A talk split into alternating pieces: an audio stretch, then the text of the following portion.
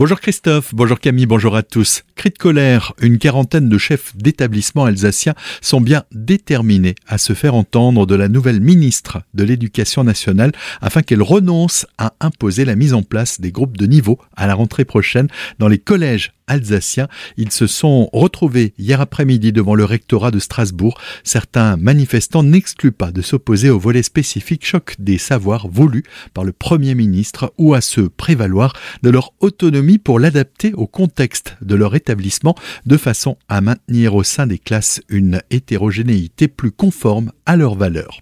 La ville de Colmar accueillera son premier vélo tour dimanche 23 juin prochain. Créé en 2006 à Dijon, le tour est un événement ludique et grand public articulé autour d'une promesse, découvrir ou redécouvrir sa ville sur son vélo et dans une ambiance festive. 14 éditions sont proposées cette année à travers toute la France avec ce rendez-vous unique dans le Haut-Rhin.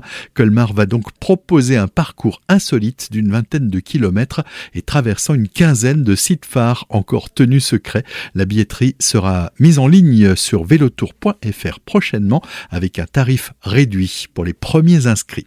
On reste à Colmar avec cet accident mortel dans la nuit de mardi à mercredi. Un homme qui promenait son chien a été percuté par un véhicule qui faisait une sortie de route peu avant minuit, rue des Bonnes Gens, face à Vialis. Âgé de 45 ans, ce colmarien, tout comme son animal, n'a pas survécu au choc. La voiture a, elle, terminé sa course dans un coffret de gaz. Trois personnes ont été évacuées en urgence relative. Le conducteur du véhicule, âgé de 26 ans, a été placé en garde à vue. Il a été testé positif au dépistage de stupéfiants. Célesta, cette fois-ci un jeune conducteur, fauche une piétonne dimanche soir et écope d'un an de prison. L'accident a été filmé par la vidéosurveillance et projeté pendant l'audience du tribunal. On y voit le jeune homme de 20 ans percuter la piétonne sans freiner ni s'arrêter.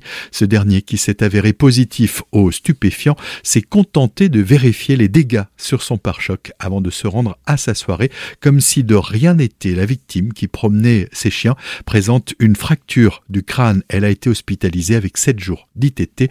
L'auteur de l'accident a écopé hier de un an de prison ferme, deux années supplémentaires avec du sursis d'un retrait du permis et de la confiscation de son véhicule.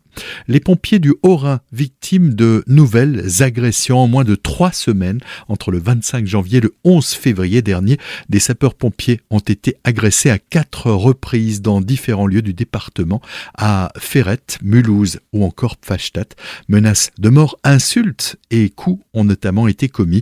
La dernière agression date du 11 février alors qu'un équipage se rendait en intervention à Richwiller. Ce dernier a été interpellé à Pfastatt par des personnes avoir besoin d'aide.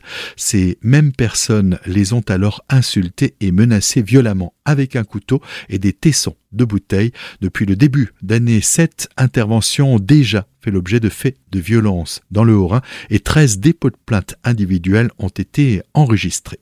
Démission de Monseigneur Gilles Rétinger, évêque auxiliaire de Strasbourg. C'est le journal officiel du 8 février dernier qui fait état de cette démission officiellement pour des raisons de santé. Cette démission a été agréée par décision du président de la République, un départ attendu dans la mesure où l'intéressé fait l'objet d'une enquête canonique préliminaire mandatée par le Vatican.